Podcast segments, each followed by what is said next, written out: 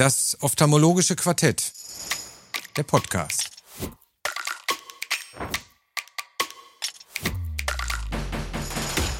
Die Videoversion finden Sie in der Mediathek auf ifox.com.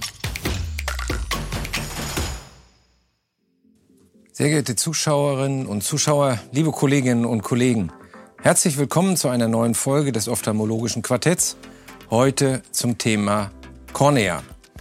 Ich begrüße herzlich einen illustren Kreis von Kolleginnen und Kollegen. Zunächst Frau Katharina Latz aus Bonn, Herrn Erik Schankiewicz aus Braunschweig und Harald Gekle aus Neu-Ulm. Mein Name ist Carsten Klabe. Zu Beginn dieser Sendung möchte ich ein trauriges Kapitel ansprechen. Kurz vor den Dreharbeiten verstarb Barbara Diesing-Chario, der Kopf, die Seele und das Herz von iFox. Ihr sei diese Folge gewidmet. Ich hoffe dennoch, dass wir Ihre Ideen und Ihre Arbeit auch in Zukunft in Ihrem Interesse fortsetzen können. Danke sehr.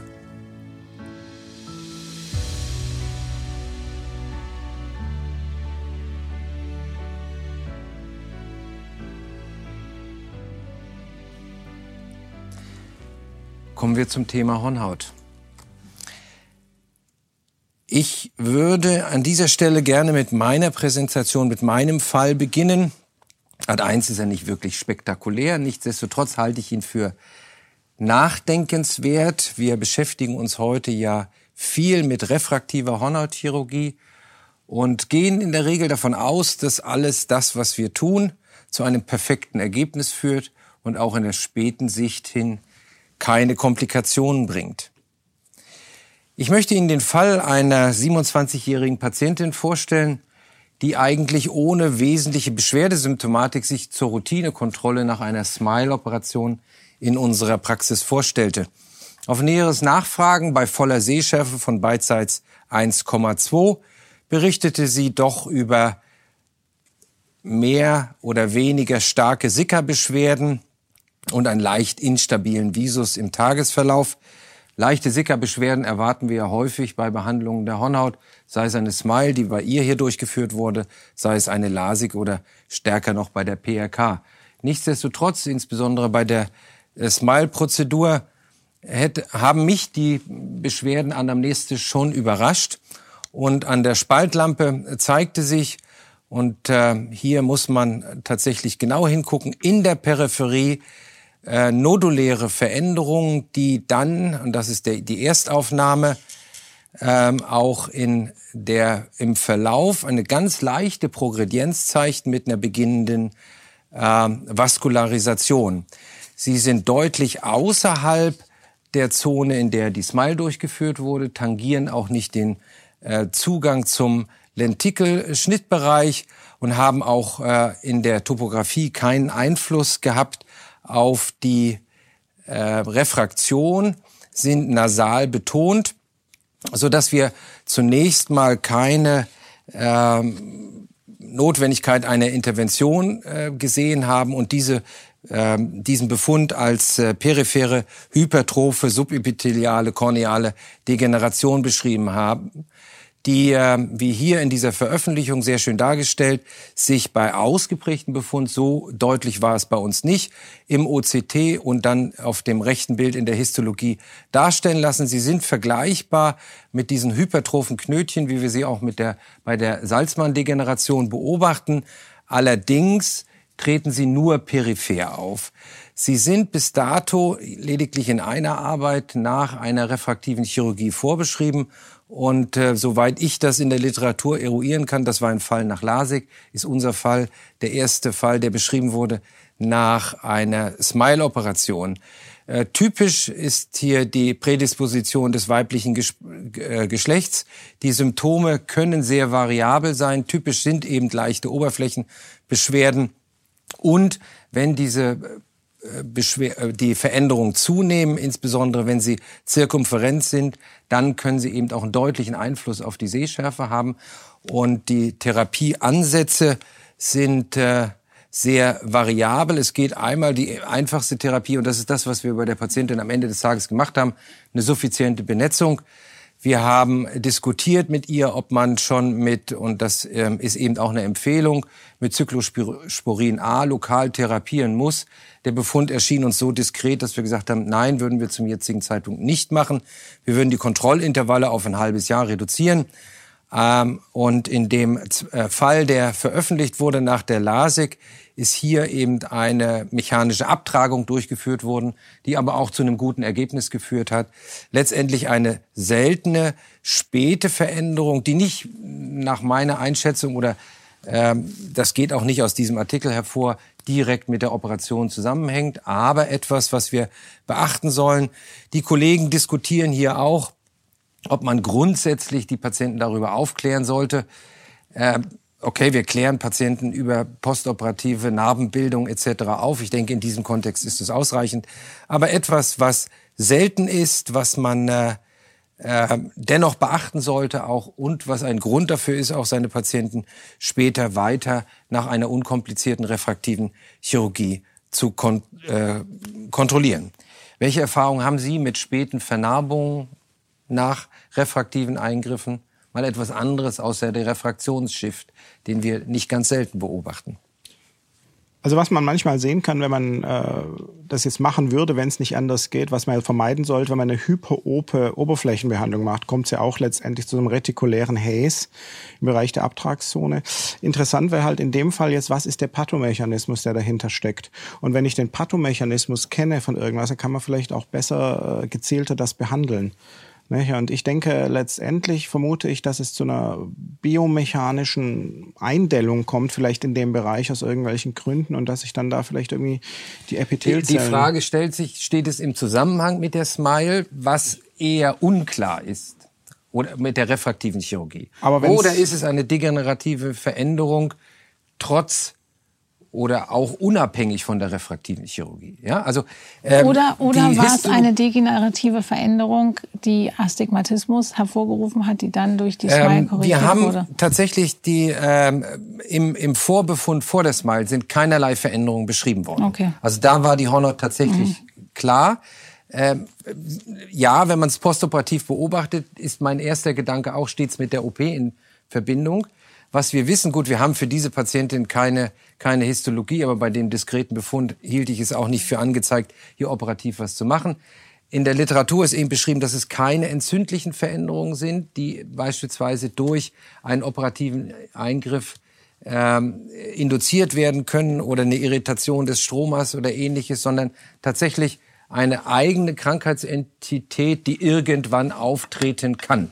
Und zwar wahrscheinlich in, Verbindung vielleicht mit einer Sika-Symptomatik, mit einem chronischen Entzündungszustand. Wenn man sich die allerersten Bilder ja angesehen hat, sieht das auch eher so aus, als wenn dort leichte Blepharitis, ja, zarte konjunktivale Hypermie, ja. vielleicht ganz also wichtig. Ich glaube, das ja. ist, ich glaube, das ist überhaupt nicht damit im Zusammenhang stehend, denn äh, wir sehen ja solche Erscheinungen wesentlich öfter als äh, nach nach Operationen.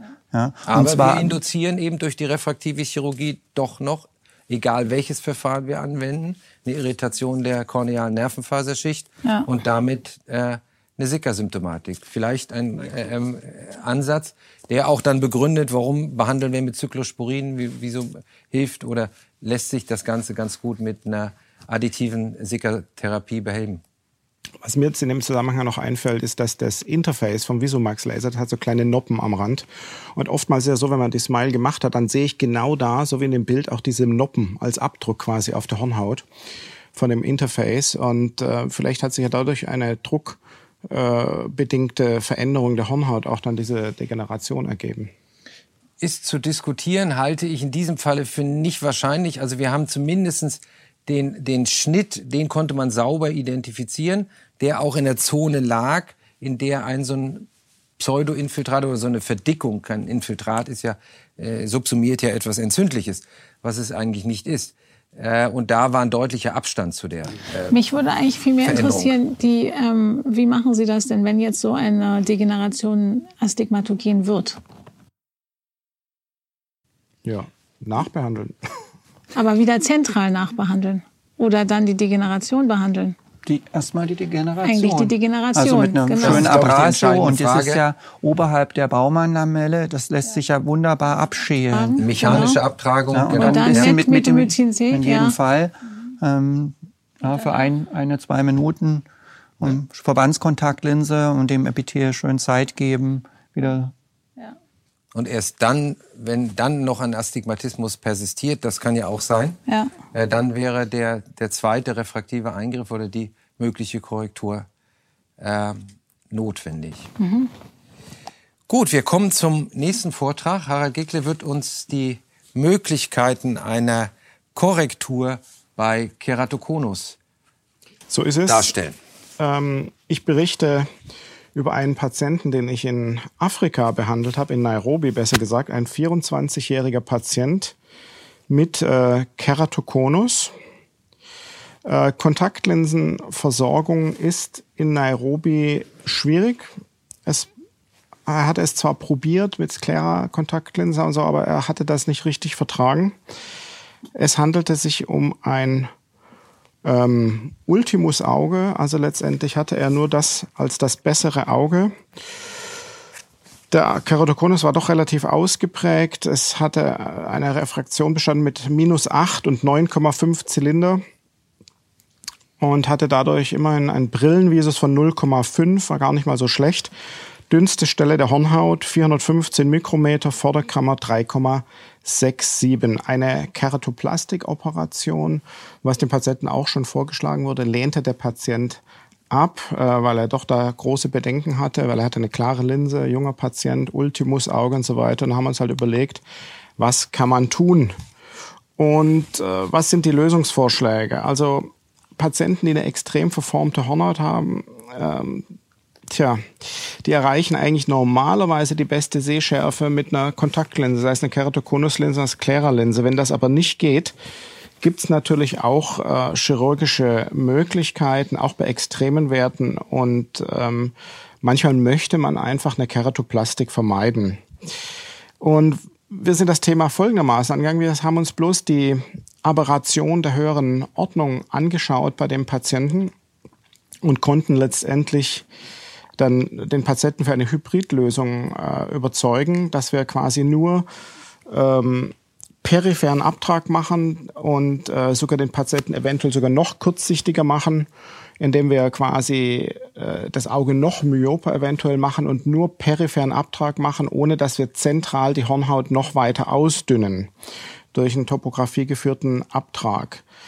Ähm, und danach, im zweiten Schritt, wird dann letztendlich äh, das refraktive Element von der Myopie und vom hohen Astigmatismus dann mit einer ICL versorgt. Hier sieht man dann quasi nach dem äh, Abtrag, also dass da so ein halbwegs äh, regulärer Astigmatismus übrig bleibt. Und es war dann auch in der Tat so, ähm, dass äh, etwa ein paar Monate nach der Behandlung der Aberration der höheren Ordnung. Ich möchte noch der Vollständigkeit in, äh, erwähnen, dass wir das noch mit einem Crosslinking kombiniert haben und zwar unmittelbar nach dem Abtrag ähm, hatten wir dann die ICL implantiert. Warum mache ich zuerst die Laserbehandlung, dann das Crosslinking? Das ist ganz einfach deswegen der Fall, weil wenn ich jetzt ein Crosslinking mache und mache danach den äh, Laserabtrag, dann habe ich alles, was ich gecrosslinkt habe, letztendlich mit dem Laser wieder zunichte gemacht. Und deswegen ist es immer ganz wichtig, zuerst zu lasern und dann unmittelbar im Anschluss ähm, das Crosslinking zu machen. Ähm, in dem Fall geht es auch überhaupt nicht um eine refraktive äh, Laserkorrektur. Das, das, das steht hier überhaupt nicht im Vordergrund. Es geht hier rein um darum, dass die Hornhaut in eine Form zu bringen, dass ich diesen Patienten mit einer ICL, die ein wahnsinnig hohes äh, refraktives Potenzial hat, nachher ordentlich zu versorgen. Also der refraktive Ausgleich steht mit der Laserbehandlung überhaupt nicht im Vordergrund. Im Gegenteil, es darf sogar auch mal noch kurzsichtiger werden durch den Eingriff des Auge und es darf sogar noch ein höherer Astigmatismus rauskommen. Das kriege ich halt später alles mit der ICL wieder weg. Nach der ICL-Operation, ähm, es wurde eine ICL mit minus 11 Dioptrien, 6 Dioptriezylinder implantiert, äh, hatten wir dann eine ziemlich gute Refraktion äh, mit minus 0,5, 0,75 Restzylinder und einem Visus von 1,0. Toll. Zur Diskussion. Ganz klar muss man hier sagen, es gibt in der Medizin Hybridlösungen. Nicht? Und ähm, das ist auch in ganz speziellen Fällen sinnvoll. dem Patient eine Hybridlösung anzubieten. Aber was ich halt für ganz wichtig halte, ist die Patientenführung. Man muss so einem Patienten einfach sagen, das ist eine Sache von sechs bis zwölf Monaten, bis wir da zum Ergebnis kommen. Ich kann nicht eine Laserbehandlung machen, Crosslinking und sagen, nächste Woche machen wir dann die ICL rein. Nee, da muss man erst mal drei bis sechs Monate abwarten, gucken, wie sich das stabilisiert, das Ganze. Unzählige Topografien sind notwendig. Und natürlich muss der Patient auch darüber aufgeklärt werden, dass eine ICL generell äh, auch nur eine Zwischenlösung im Leben darstellt. Das heißt, irgendwann kann es natürlich schon noch mal sein, dass sich was an der Hornhaut tut oder dass sich die Linse eintrübt. Aber manchmal ist so eine Zwischenlösung doch für den Patient über viele Jahre oder Jahrzehnte die beste Methode und die schonendste Methode, ähm, um den Patienten sehfähig zu bekommen. Vielen Dank. Ja. Sehr Wunderbar. elegant. Vielen Eine Dank. Ja, ja, interessante Lösung und, ja. und durchaus diskutabel. Die Frage ja. wäre gewesen, erst Crosslinking und dann mal abwarten wäre meine Prim also aber wir sehen ja, wir, wir, wir sollten auch bereit sein, quer zu denken. Die Idee dahinter zu sagen, erst die Aberration und nicht das Ergebnis des Crosslinkings gefährden, ist nachvollziehbar. Aber was wäre erstmal Crosslinking und dann abwarten? Was macht die Refraktion, was macht die Hornhaut? Also es geht ja auch ein bisschen um Faktor Zeit. Wenn ich jetzt durch die Laserbehandlung keine Refraktivchirurgie anstrebe und gehe nur die Aberrationen an, äh, mir ist ja das, was refraktiv rauskommt, völlig egal. Wenn ich das durch ein Crosslinking mache, ändert sich natürlich auch in vielen Fällen die Refraktion.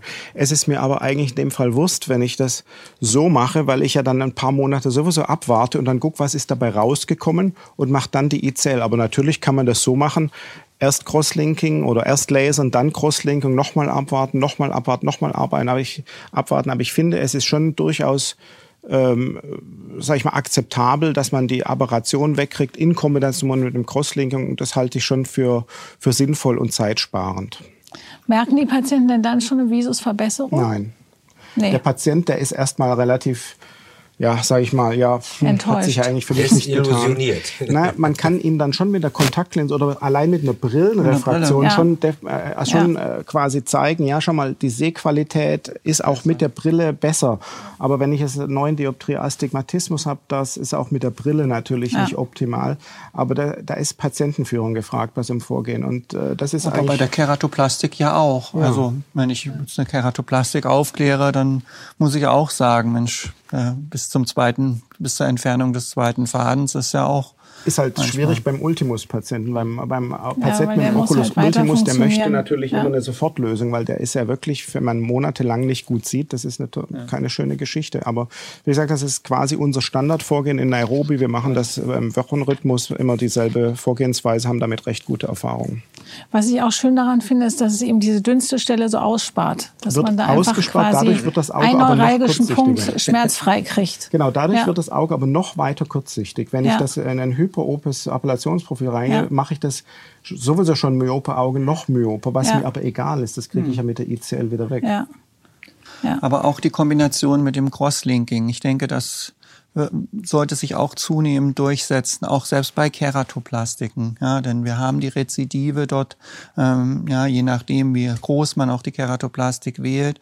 Es gibt die Rezidive, das läuft ein paar Jahre gut und dann schiebt's das wieder aus der Peripherie raus. Und dann eine Rekeratoplastik zu machen, ist immer unangenehm. Dann habe ich ein ganz, ganz starke Stufen dort drin, meistens ja dann im Auge, aber trotzdem, ich nähe eine eine, eine dicke, relativ dicke, manchmal noch gequollene Hornhaut gegen, gegen ganz dünne, ganz, ganz dünnen Wirt. Und das ist ähm, auch oft mit mehr Komplikationen, mit mehr Astigmatismus verbunden. Ja. Also das sind immer herausfordernde Fälle.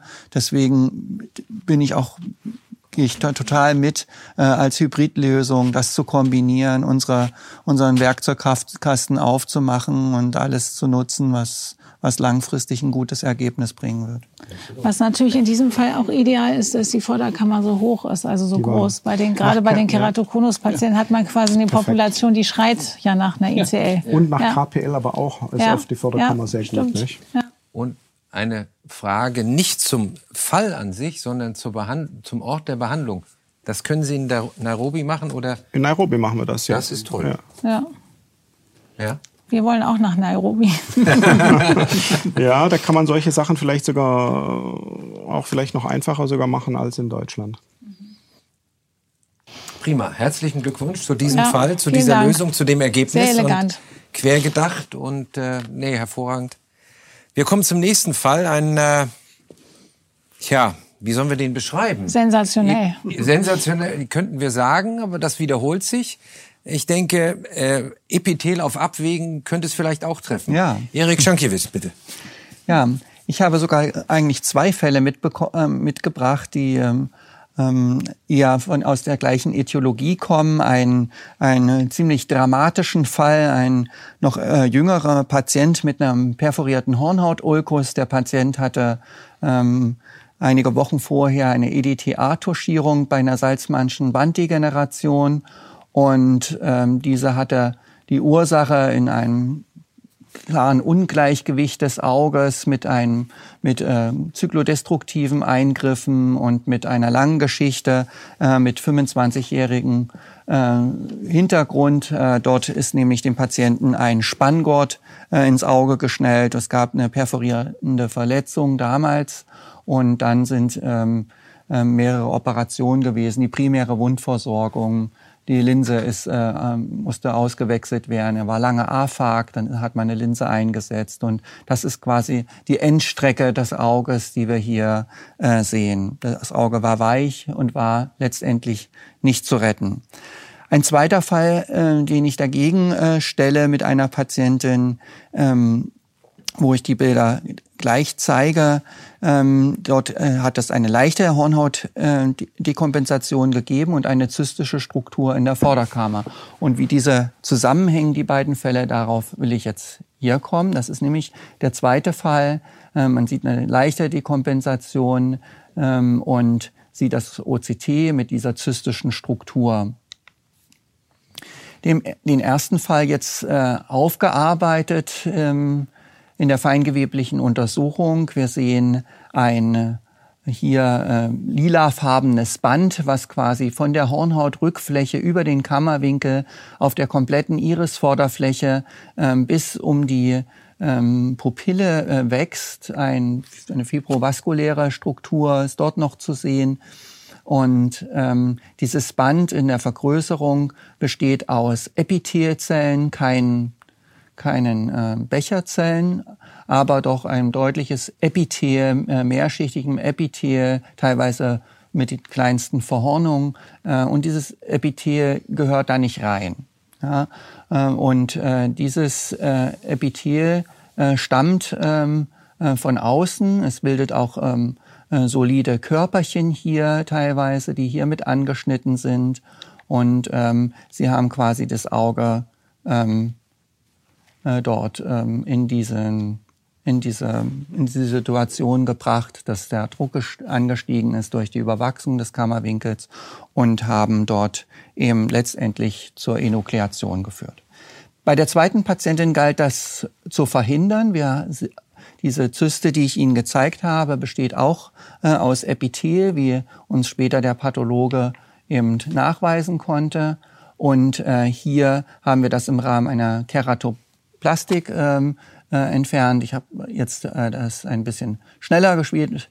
Man sieht, dass quasi das äh, Viscoelastikum, was ich vorher eingefüllt habe, äh, diese schon an den Spalt drängt und ähm, ganz ohne äh, Trauma und vor allen Dingen ohne diese Zyste zu verletzen, konnte diese äh, entfernt werden. Später folgte eine normale Keratoplastik, die auch so notwendig gewesen wäre. Ich habe mich deswegen für eine Keratoplastik und nicht für eine DMEC entschieden, weil es nicht klar war, wie fest die Zyste ist. Ich habe den Patienten erst aufrecht nur gesehen und da war sie ganz relativ fest oben. Ich habe nicht gesehen, wie die Auswirkungen noch im Auge sind und wollte das möglichst schonend und mit einer großen Übersicht äh, hier durchführen.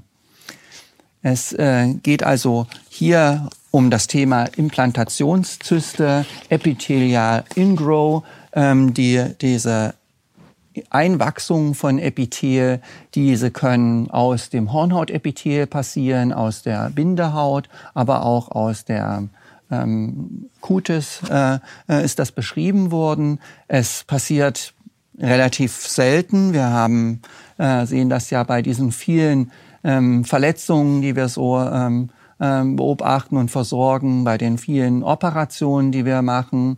Ähm, relativ selten. Es ist dennoch für alle äh, intraokularen Eingriffe auch beschrieben worden, also bis hin ähm, äh, zu ähm, Operationen nach Kataraktoperationen, wie bei dem zweiten Fall hier, ähm, aber auch äh, nach ähm, Keratoplastiken, nach filtrierenden Eingriffen. Ähm, wir wissen nicht so ganz genau um die Umstände, wa warum es passiert, wann es passiert. Ähm, es scheint was damit zusammenzuhängen, wie sauber diese Wunden sind, ob es auch ähm, äh, so eine Art Dochtwirkung manchmal durch die Iris gibt. Da kann das Epithel in das Auge eingleiten, wachsen. Wir kennen das ja auch von, von ähm, den Implantaten auch, die, die solche Passagen machen im Körper, dass es eine Epithelscheide sich bildet. Wie so eine ja, Fistel. Wie eine Fistel. Fistel, ja. ja. Mhm. Denken Sie an Magensonden, Katheter aller Orten. Äh, ja, immer dort gibt es solche äh, Sachen, äh, die entstehen kann. Letztendlich auch äh, bei den Keratoprothesen hat man ja lange nach solchen Möglichkeiten suchen müssen, äh, die dicht zu kriegen und diesen Ingrow äh, quasi zu überwinden. Und äh, diese sind eben so durch diese drei Formen, die dort entstehen können. Also es können sich zystische Strukturen bilden, es können solide ähm, Körperchen bilden. Wer im Labor gearbeitet hat, kennt das vielleicht auch von solchen Zellepithelverbänden, die nicht angewachsen sind am, am Boden äh, von den Petrischalen. Die können solche Spheroid Bodies oder Embryoid Bodies bilden, äh, die dann da rumschwimmen. Und äh, es gibt diese diffuse Form, die auch darin überführt werden kann, wenn man so auf so eine Zyste trifft und die äh, eben zerstört durch Laser oder durch Mechanik, dann kann es passieren, dass die Zellen quasi in die Vorderkammer ausgesät werden und dort eben ähm, dann ähm, nur noch ganz schwer zu entfernen sind. Dafür gibt es ähm, äh, Möglichkeiten. Es wird die rein Non-Touch-Technik beschrieben. Äh, Da hat sich ja Professor Naumann äh, sehr verdient gemacht und den die En-Block-Exzision entwickelt, die natürlich für das Auge auch dramatisch sind. Es gibt äh, fünf FU-Spülungen, die in der Literatur unglaublich schwanken von den Konzentrationen, Expositionszeiten, die Und man auch da, von den Applikationen, ähm, also ja. von den Anwendungen. Da gibt's ja zum Teil bis zu zwölf Mal, also Ja. wirklich so wie so eine Dauerchemotherapie. Ich denke, Ja. helfen tut bei Dekompensationszuständen tatsächlich die DMAC. Es sind, gibt es zunehmend Publikationen, wo dann quasi die DMAC auch add-on gemacht worden ist, weil eben der, das Endothel auch komplett überwachsen worden ist und dann sehr erfolgreich nach so einer 5FU-Spülung eine DMAC äh, durchgeführt werden konnte. Ähm, ähm, und ähm, ja, es Also primär muss man ja sagen, geht's ja eigentlich um Leben und Tod vom Auge erstmal. Da will man ja erstmal diese Äh, ein, Invasion ein stoppen. dramatisches Krankheitsbild. Ja. Rar, Gott sei Dank. Äh, Ja. Und wenn wir die chirurgischen Alternativen von Ihnen gerade aufgezählt haben, Ja. äh, zumindest mir stellen sich da so ein bisschen die Nackenhaare hoch. Ja, es ist das verlangt furchtbar. dann Chirurgen wie Herr Naumann. Ähm, Oder Herrn Schankiewicz. und, und ja, der ist ja Naumann Schüler. Ne? Das, hätten wir von ihm erwartet. äh, nein, aber dass das beispielsweise nach einer, also ich kann mich an keinen, Gott sei Dank an keinen Fall nach äh, Kataraktoperation bei mir ähm, selber erinnern. War das eine klassische Fako bei der Patientin Ja. oder war das EC Ja, nicht, oder? nicht, nicht bei uns im Also- Haus, deswegen kann ich es nicht ganz genau sagen, ob das so komplikationslos war, aber es war eine, eine klassische Fako. Ja. Und ich dachte auch immer, das braucht Zeit, aber das stimmt gar nicht. Nach Nee, einem Jahr hab- ist es schon eigentlich äh, evident. Ich habe auch noch einen dritten Fall, ähm, Ja. ähm, wo ich es auch durch einen Tunnelschnitt äh, dann äh, rausnehmen konnte und das war nach vier Wochen. Nach vier Wochen. Ja. Allerdings äh, auffällig bei jungen Patienten. Das, die, der zweite Fall hier war eine ältere, das war schon eine 78-jährige Patientin. Ähm, der andere Patient war ja schon gar nicht, äh, der war ja schon jetzt bei der Entnahme schon gar nicht so alt gewesen. Ähm, Aber das war ja auch ein schweres Trauma. Das war ein sehr schweres da Trauma. kann Wissen man wir alle, da, vorstellen. da ja. kann alles Da passieren. kann alles Ja. passieren. Da ist auch alles passiert. Ja, Sekundärglaukom etc. pp. Aber ähm, jetzt routinemäßige ältere Kataraktpatient, verwunderlich bei jungen Kataraktpatienten vielleicht, da wissen wir ja, die Schnitte sind, brauchen länger, um äh, zu stabilisieren. Ob man da in, in ein Ingrow oder irgendwie wie so ein Kanal induzieren kann. Äh, ich muss einfach sagen, Gott sei Dank, äh, Ja. selten. ja. Aber ich muss mal sagen, ich bin ja sehr froh, dass der Patient bei Ihnen gelandet ist. Ich sag mal, es wäre eine Frage der Zeit gewesen, bis irgendein Augenarzt darauf mit dem Jagdlaser drauf gehalten hätte. Gehe ich mal davon aus. Ja. Genau. Und ähm, deswegen großes Glück für den Patienten, dass er an der richtigen Stelle gelandet ist. Ja. Also es gibt ja Beschreibungen, wo das ähm, auf die Iris überwachst und wenn man das nicht sehr gut differenzieren kann, dann wird da eigentlich gesagt, man könnte mit dem Argonlaser einen kleinen Spot auf die Iris zur Diagnostik setzen, weil eben die Laserenergie auf dem Epithel, auf der Iris, eine weiße Reaktion hervorruft, während es auf dem, wenn man eine Argon-Applikation auf die Iris macht, zum Beispiel wie bei einer Iridoplastik, das eher dieses Schrumpfen und Verdunklung gibt wenn man sich nicht sicher ist, womit man es zu tun hat. Denn es ist ja ein wahnsinniger Eingriff, den man macht, wenn man sagt, es ist tatsächlich eine Epithelialisierung, die ja, hier stattfindet. Absolut. Da wird man ja einfach mega aggressiv. Ja, ja. Und um sich dessen sicher zu sein, ähm, gibt es das als Möglichkeit. Ja, also die Zyste haben wir dran denken. Ja. Den Argonlaser als mögliche Diagnostik, als Kriterium bei Überwachsung ja. der Iris. Was haben Sie Sie scheinen die größte Erfahrung in dieser Runde mit solchen Fällen tatsächlich zu haben. Was würden Sie uns mit auf den Weg geben? Wo müssen wir dran denken? Also ich denke, man muss auf jeden Fall eine, eine gute Anamnese machen, gucken, ob es da ähm, schon Operationen gegeben hat, Traumata. Ähm, und dann ähm, muss man auf jeden Fall, sollte man dran denken überhaupt. Deswegen bin ich froh, das mal hier präsentieren zu können. Das sind ja wirklich sehr seltene Fälle. Und dann ähm, denke ich, ähm, wir haben auch ja in den Kliniken und auch in den Praxen wahrscheinlich schon öfter mal eine Handspaltlampe und vielleicht wirklich ist ein guter Trick auch mal einfach den Patienten mal auf den Rücken zu legen. Ja, denn wenn man das so in der Ober, wenn das so oben ähm, drin ist, locker, dann sieht man oft nicht die, ob das wirklich äh, fest ist oder ja. ob das, äh, ob das vielleicht frei flottieren also frei kann. Und das war ja. jetzt hier bei den äh, Fällen, also bei der, bei dem zweiten vorgestellten Beispiel. Ähm, gar nicht mir so klar und ähm, ich habe sie dann zum ersten Mal sozusagen auf dem Rücken mhm. im OP gesehen und das schwamm da so schön mitten rein. Ähm, das ist auf jeden Fall auch so so ein kleiner Trick oder ein kleiner mhm. Hinweis, den ich hier. Und dann hätten Sie eher auch eine, eine DMAC gewählt. Ich glaube ja, ich hätte, da, ja. hätte mich da vielleicht ja. auch dann nochmal anders entschieden. Ja? Zumal es da auch Möglichkeiten gibt, auch gerade wenn es wenn wenn es da über Wachstum, es gibt noch eine andere Therapie, die beschrieben worden ist, dass man mit Kryo dann ähm, in, in so einer, wenn es nur zonal mhm. ist und man kann ja. das differenzieren, dass man die Hornhaut da einfach durchfriert und dann, ähm, dann eine, eine schöne DMAC drauf macht und das ähm, ist auch als erfolgreich beschrieben worden. Also die Botschaft ist, es ist selten. Mhm. Denken Sie dran. Ja. Und wenn wir den Verdacht haben, rufen wir Sie an. Oh, danke. eine Frage habe ich noch. Der Grund für die Hornhautdekompensation, ist das das Free Floating von der Zyste oder ist das eine Folge der Kataraktoperation? Das, ich würde das vermuten, das, das, das Flottieren. Ja, ja ich, wir wissen ja, dass die Zellen sich nicht vermehren können, aber doch deutlich migrieren können. Und wenn aber wir so wir einmal eine, eine Mechanik haben, von der Hornhaut, ist die Epithel überwachsen gewesen auf der Innenseite? Nein, war nicht, nicht. über. Mhm. Ja, das wäre ja die Frage, weil Sie ja mhm. gesagt haben, mhm. auch das gibt's Endothelschädigung ja. durch Überwachsung war keins. Dann einfach ja. traumatisch ja. durch die Zyste. Durch die Zyste. Die Zysten haben auch eine bessere Prognose, glaube ich, auf als die Fall. anderen, nicht? Mhm. Ja. Und wenn Sie ganz genau hingucken auf dem Bild, ist es auch nicht nur eine Zyste, sondern da am Limbus so zwei, sind, noch, kleine, sind, sind noch eine zweite ja. und da sind noch mal zwei kleine. Also es waren insgesamt vier. Und alle auf dieselbe Art und Weise, aber hm. entfernbar gewesen. Ja. Toll. Sehr schön. Wirklich, Wirklich sensationell. Ja. Nicht nur eine Zyste, eine ganze Familie. Apropos sensationell. Wir, wir haben uns jetzt schon ans Endothel angenähert. Genau. Und freuen uns auf den Fall von äh, Vollatz. Genau. Wir wandern vom Epithel zum Endothel.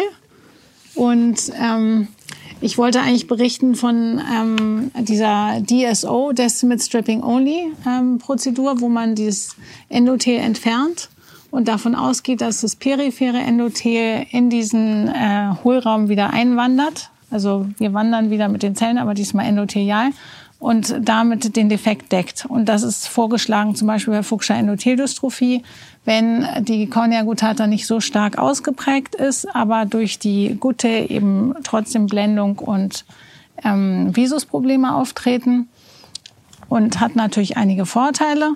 Und der eine Vorteil, den ich eben daran auch sehe, ist, dass man es so gut kombinieren kann mit anderen Eingriffen. Das ist jetzt ein OP-Video, wo wir das, ähm, wo ich das kombiniert habe mit einer Phaco. Und ähm, das war eine 60-jährige Patientin mit einer myopisierenden Katarakt und eben der Cornea gutata und auch noch einem Glaukom präperimetrisch. Ist jetzt hier alles schnell eingestellt. Das ist jetzt sozusagen der Teil der ähm, Phaco-Operation. Die Linse kommt rein. Es wurde jetzt kombiniert mit einem iStent. Hier wurde jetzt gerade die Pupille mit Myokol verengt, Viscoelastikum und jetzt die Applikation der Stents. Und dies alles, solange die Hornhaut klar war. Und jetzt markiere ich das Zentrum der Hornhaut und von dort ungefähr vier Millimeter und mache von endothelial eben dieses Stripping der Descimit.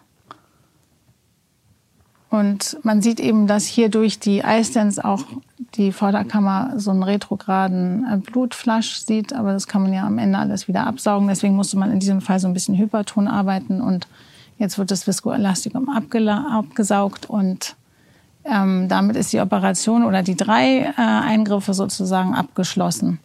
Und postoperativ sieht es am ersten Tag natürlich furchtbar aus. Da ist auch die Patientenführung wieder extrem wichtig, weil es einfach für alle eigentlich eine Riesenenttäuschung ist. Ein Eingriff, wo man denkt, okay, alles schön und am nächsten Tag alles furchtbar. In, in den meisten Fällen migriert eben das Endothel dann aus der Peripherie in das Zentrum rein und es wird nach zwei Wochen schon klarer und nach vier Wochen noch klarer. Und in den weiteren Bildern habe ich hier im OCT das nochmal gezeigt, wie sich dieses korneale Ödem dann auch auflöst und nach zwei Monaten überhaupt nicht mehr zu sehen ist. Es gibt hier noch zwei Bilder mit ähm, einmal postoperativ, also da kann man eigentlich die Rexeskante nicht mehr richtig gut erkennen.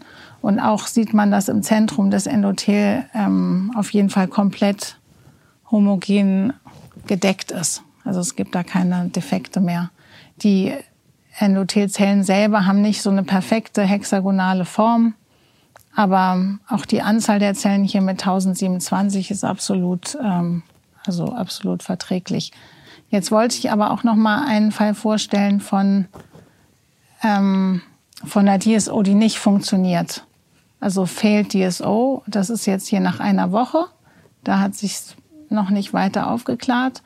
Und diese Patientin wollte dann keine Rescue DMAC machen, weil sie in Spanien auch wohnte und eigentlich erstmal verschwunden war für eine Zeit und kam dann quasi nach sechs Monaten erst wieder und hatte eine, äh, schon eine Aufklärung bis ins Zentrum gehabt, aber hat drei Stellen behalten, die ödematös geblieben sind. Sie konnte an diesen Stellen unter unseren Optikovisusbedingungen 0,63 sehen. Ich denke, im echten Leben ist es schon noch reduziert.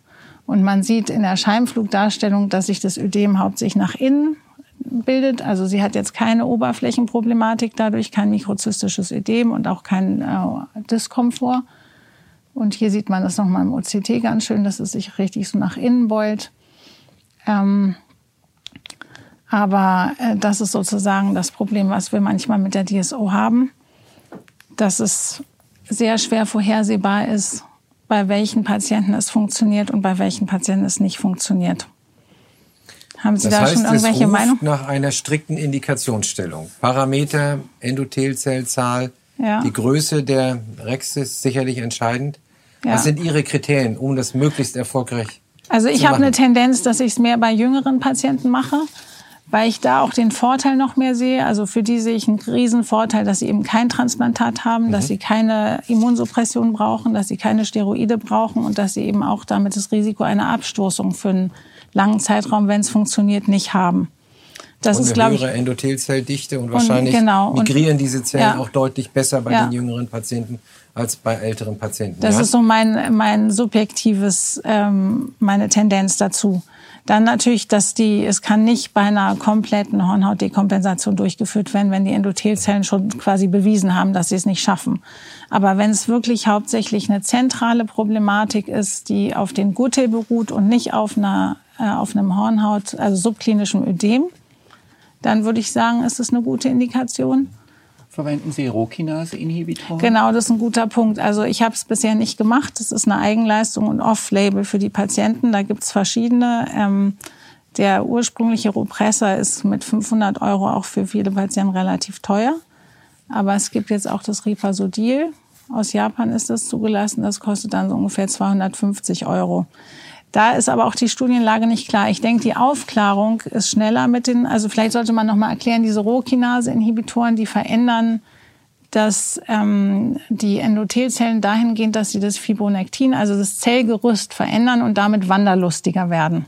Die kugeln sich mehr auf und können dadurch sozusagen diese Kontaktinhibition, die sie sonst haben, wenn sie, wenn sie plan liegen, schneller aufheben. Und dadurch ist die Idee, dass es wirklich verbessert, ähm, verbesserten Erfolg gibt.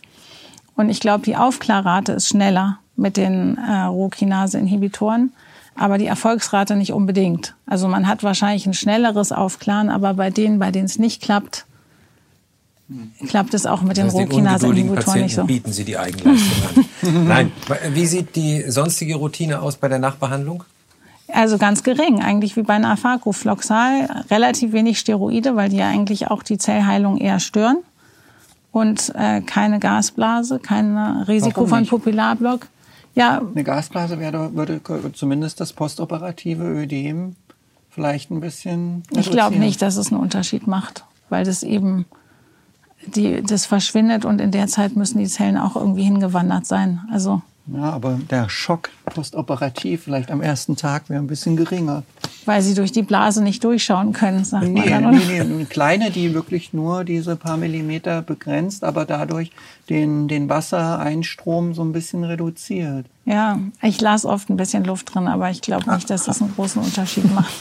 Ich hätte ja. da mal eine Frage. Ja. Gehen wir jetzt mal von dem Fall aus, dass man das gemacht hat, was ich ja. auch toll finde, von der Argumentation, warum man das einfach so macht. Aber wenn, das, wenn ich jetzt den Fall habe, es hat nicht geklappt und ja. man sagt, okay, wir müssen jetzt eine DMEC machen, ja. ähm, muss man dann innen nochmal abschaben oder ja, das ich, schon? Weil ich dann eine größere Rexis mache eine größere für die Rexis. Das heißt aber, und wenn man dann jetzt das abschabt, ist, mhm. merkt man das, dass da in der Mitte nichts ist oder ist nee. dann doch, hat sich doch wieder eine es Membran hat sich doch gebildet? irgendwas gebildet. Also, es hat sich was gebildet. Ja, es hat sich was gebildet. Okay, das ist ja nämlich interessant. Ja. Okay. Also, ja. Es ist nicht am Ende so, dass man nur so einen Ring rauszieht. Ja, ja. So ist es nicht. Ja. Also irgendwas Weil diese Rexis ist auch ein bisschen überwachsen, wenn es, also wie die, bei diesem Failure. Das Failure ist nicht komplett, das sind halt nur so zwei kleine Ecken. Und an den anderen Stellen ist es ja Endothel überwachsen. Es kann Sonst so eine kleine Fibrose-Reaktion geben. Das ist, sieht Aber man dazu ja auch schon Histologien? Nee. Und der Fall ist von Ihnen schon mit einer DMAC versorgt worden? Der eine läuft noch rum in Spanien. Ach so. genau.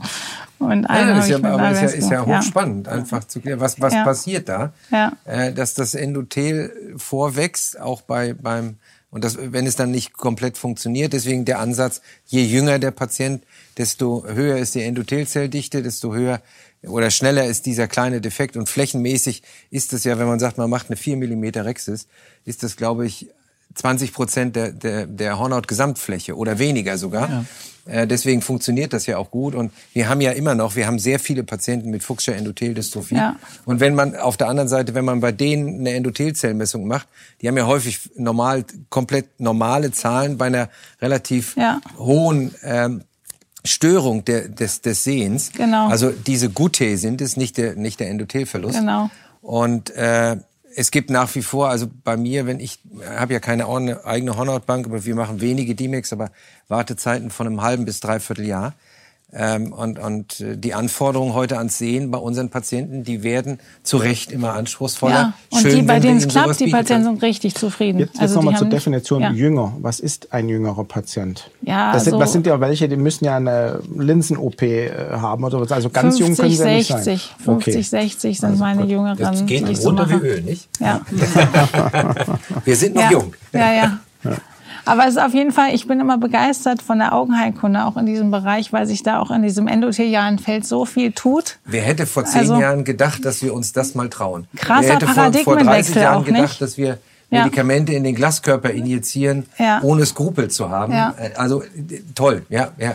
Und da gibt's ja auch noch, vielleicht also hat es noch Zeit dafür, aber diese ähm, Studien von Kinoshita von 2018, das war ja auch schon so ein Schock eigentlich in der Augenheilkunde, wo er eben Endothelzellen von Spendern ähm, kultiviert hat und dann als Suspension in die Vorderkammer gibt, quasi eine Vorderkammer-IVOM mit Endothelzellen mit einem Rohkinase-Inhibitor. Und die hat er dann, die Patienten liegen dann auf dem Bauch und dann sammeln sich die Endothelzellen auf dem auf der Innenseite des, äh, der Hornhaut und das kommt wieder zum Aufklaren. Und auch jetzt auch, es gibt fünf Jahresergebnisse, die eben auch nach wie vor gut sind. Und jetzt schon noch eine Weiterführung von dieser Idee, wo die, ähm, die kultivierten Zellen mit magnetischen Nanopartikeln belegt werden und man dann mit einer magnetischen Kontaktlinse, also nicht mehr diese Bauchlage hervorrufen muss, sondern einfach mit einer magnetischen Kontaktlinse die Zellen positionieren kann. Also ich denke, da wird noch viel kommen. super spannend. Das ist zu hoffen und ja. tatsächlich absolut spannend. Ja. ja. Ich denke, wir haben wieder eine absolut interessante Sendung gehabt, die Sie mitgenommen hat. Hoffe, Sie folgen uns weiter. Ich darf mich bei meinen drei äh, Quartettmitgliedern bedanken. Frau Latz, Herr Schankiewicz, mhm. Herr Gerke. Vielen Dank zurück. Es war mir ein Vergnügen und äh, ich hoffe, Sie bald wiederzusehen.